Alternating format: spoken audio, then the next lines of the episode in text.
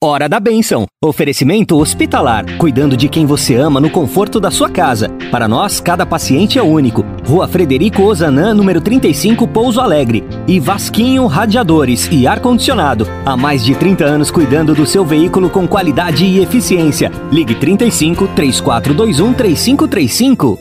Agora na Difusora HD. Hora da Bênção. Com o Padre Fábio Leão.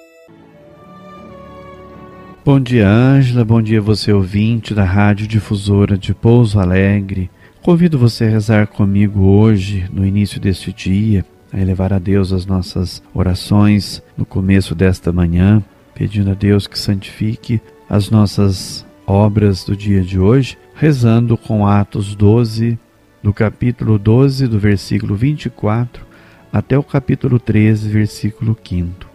Naqueles dias a palavra do Senhor crescia e se espalhava cada vez mais. Barnabé e Saulo, tendo concluído seu ministério, voltaram de Jerusalém trazendo consigo João, chamado Marcos. Na igreja de Antioquia havia profetas e doutores. Eram eles Barnabé, Simeão, chamado o Negro, Lúcio de Cirene, Manaém, que fora criado junto com Herodes e Saulo.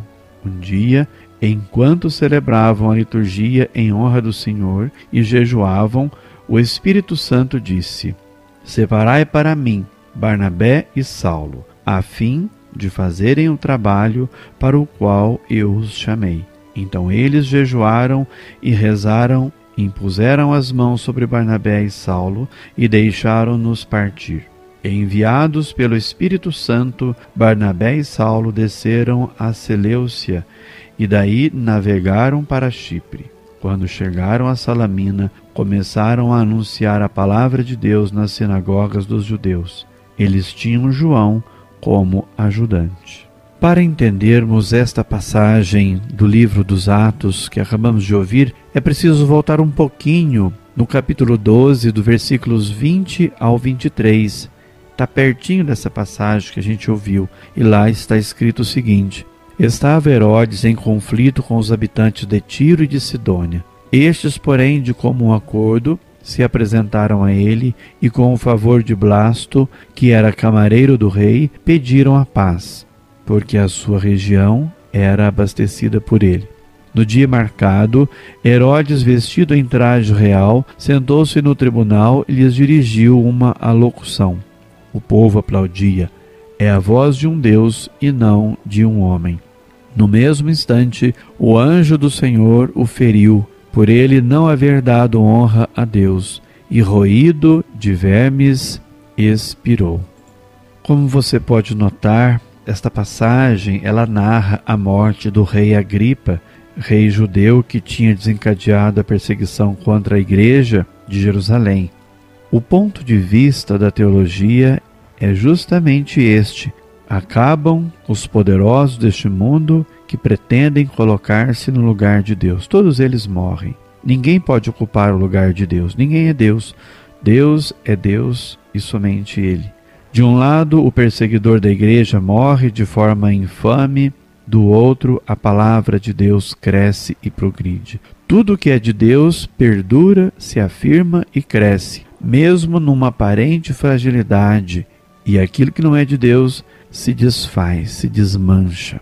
A história move-se na ótica bíblica segundo a lógica do serviço e entram em cena os protagonistas da nova caminhada do Evangelho. São Lucas prepara-se para encerrar uma página da história da primeira comunidade cristã que tem o seu centro em Jerusalém. Ao mesmo tempo, introduz os protagonistas do novo percurso do Evangelho no mundo pagão: Barnabé, Saulo e João, que tinham o sobrenome de Marcos.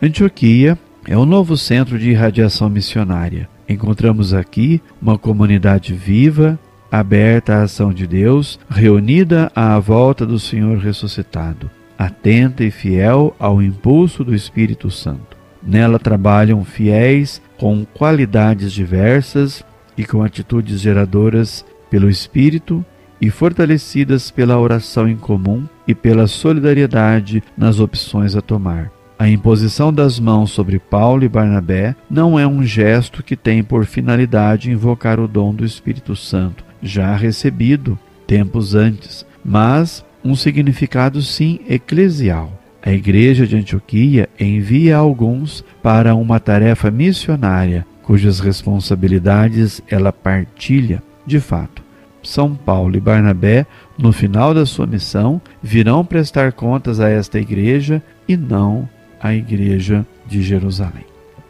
Meu querido rádio ouvinte, por trás aqui desta história, ou desta passagem, ou desta citação bíblica, claro que está o Espírito Santo de Deus orientando e conduzindo os passos de Paulo, de Barnabé, de Marcos ou do evangelista, né, João Marcos. O Espírito de Deus anima e fortalece a comunidade de Antioquia.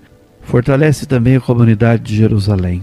À medida que estas comunidades se fortalecem, outras comunidades vão surgindo por força da pregação apostólica iluminada, influenciada, guiada pelo Espírito Santo. Então, o Espírito está por detrás da missão desta igreja nascente.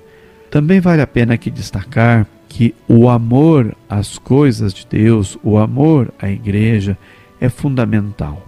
Nos tempos de hoje, são poucos os que amam de verdade a igreja de Jesus. Tem muita gente que simpatiza, mas o amor ainda não nasceu está ainda conhecendo a Igreja de Jesus, mas um amor devotado, um amor íntegro, verdadeiro e puro, como muitos daqueles primeiros cristãos, realmente é um amor difícil de ser encontrado em nossos dias.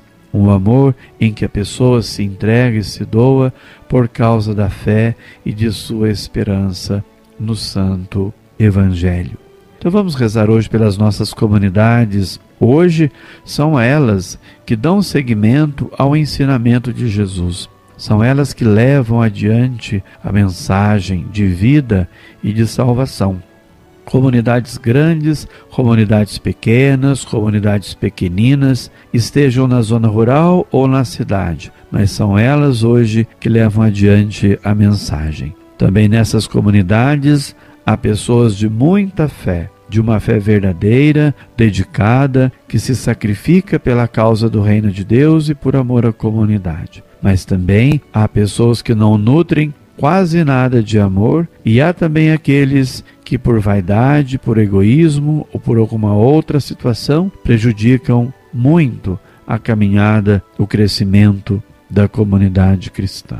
Então, rezemos por todos os cristãos fiéis firmes na fé e por causa deles estas comunidades se sustentam, fortalecidas pelo Espírito Santo que guia todos os líderes, todos os membros, todos os fiéis verdadeiros de nossas comunidades.